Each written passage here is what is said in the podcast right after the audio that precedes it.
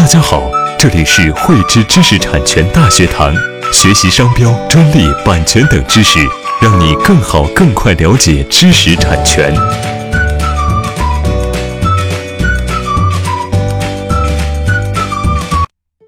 嗯，今天我们来聊一下实施自己的专利产品是否会侵犯他人专利权的问题。中国的专利法已经实施了三十多年，这个专利保护意识也逐渐的深入人心。人们在日常生活中呢，当然也会注意避免侵犯他人的专利权。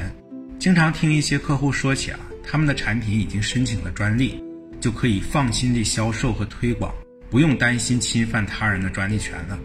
但是实施自己的专利产品，是不是真的就不会侵犯他人的专利权呢？那我们今天就来看一下，法律是怎么怎么样规定的。呃，专利法的第五十九条规定啊，发明或使用新型专利的保护范围以其权利要求的内容为准。外观设计专利的保护范围以表示在图片或照片中的这个专利的外观设计为准。对于发明或者实用新型专利，专利侵权判断的一个最基本的原则就是全面覆盖原则。什么是全面覆盖原则呢？它是指在判定一个产品或者方法是否落入专利权的保护范围时，啊，要看一下这个产品或方法所包含的与专利中某项权利要求记载的全部技术特征是否完全一致。那举个例子来说，那如果在先的这个专利呢是一个茶壶，它有三个技术特征。第一个技术特征啊是这个壶把，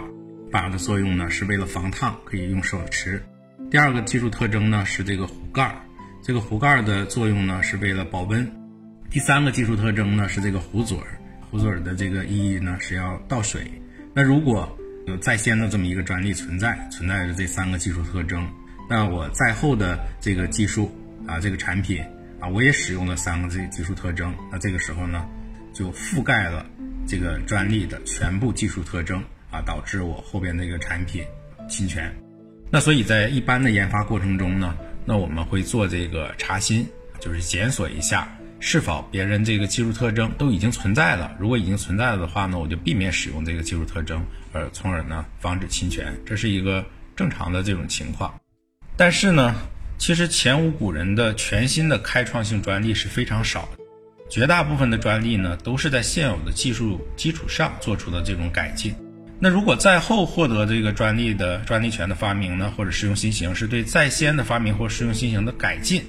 啊，在后专利的某项权利要求记载了在先专利某项权利要求记载的这个全部技术特征之外，又增加了或者改变了它某一项技术特征，或者增加了一个新的技术特征，那么在后的这个专利呢，就属于从属专利。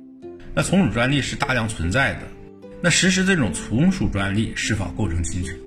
那一般很多人认为，那我对它原来的技术特征已经有变化了，就不会构成侵权了，这个已经与这个全面覆盖无关了。那我们来看一下，其实，在三种情况下啊，这种从属的专利它还是会构成侵权的。第一种情况呢，它原来有三个技术特征，那我现在增加了一个技术特征，虽然。跟原来的专利不完全一致了，但是我覆盖了原来专利的全部技术特征，这个时候呢，仍然构成侵权。比如说，刚才的那一个壶的专利，茶壶的专利，它前面有三个技术特征：杯把、杯盖和壶嘴儿。那我现在新加了一个技术特征，啊，就是在茶壶里面放一个存储茶叶的这么一个装置。那这个时候，我新的这个技术有四个技术特征，但因为我覆盖了前三个技术特征，所以呢，尽管我增加了一个新的，我仍然构成侵权。那第二种情况呢，如果我新的这一个技术啊，我这某一项技术特征与原来的这个基础专利的技术特征不一样，但是我这个技术特征是使用的上位概念，原来的这这个专利的技术特征呢，它是下位概念，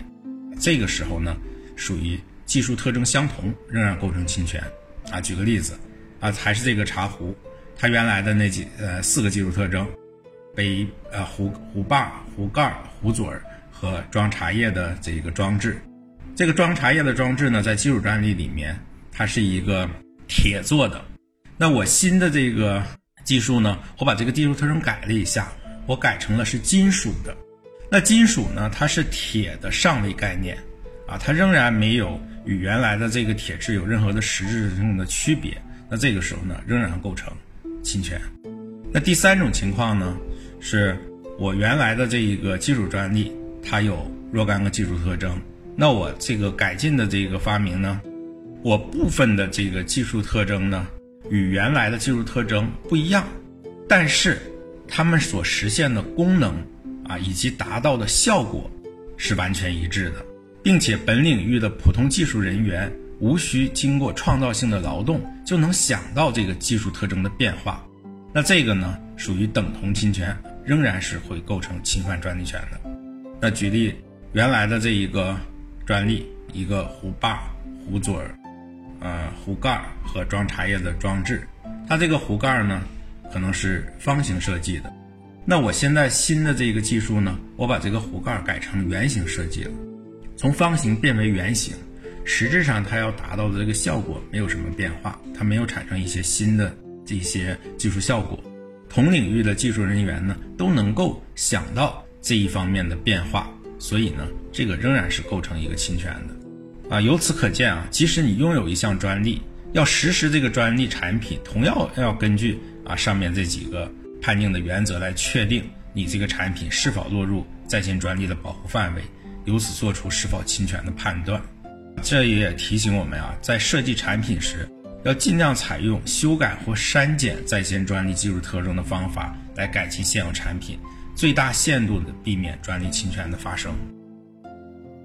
喜欢慧知课程内容的朋友，欢迎转发分享或在节目下方留言，还可以与我们老师进行互动哦。我们将在每周二、周四和周六定期更新课程。更多知识，请关注“慧知知识产权”微信公众号。我们下期再见。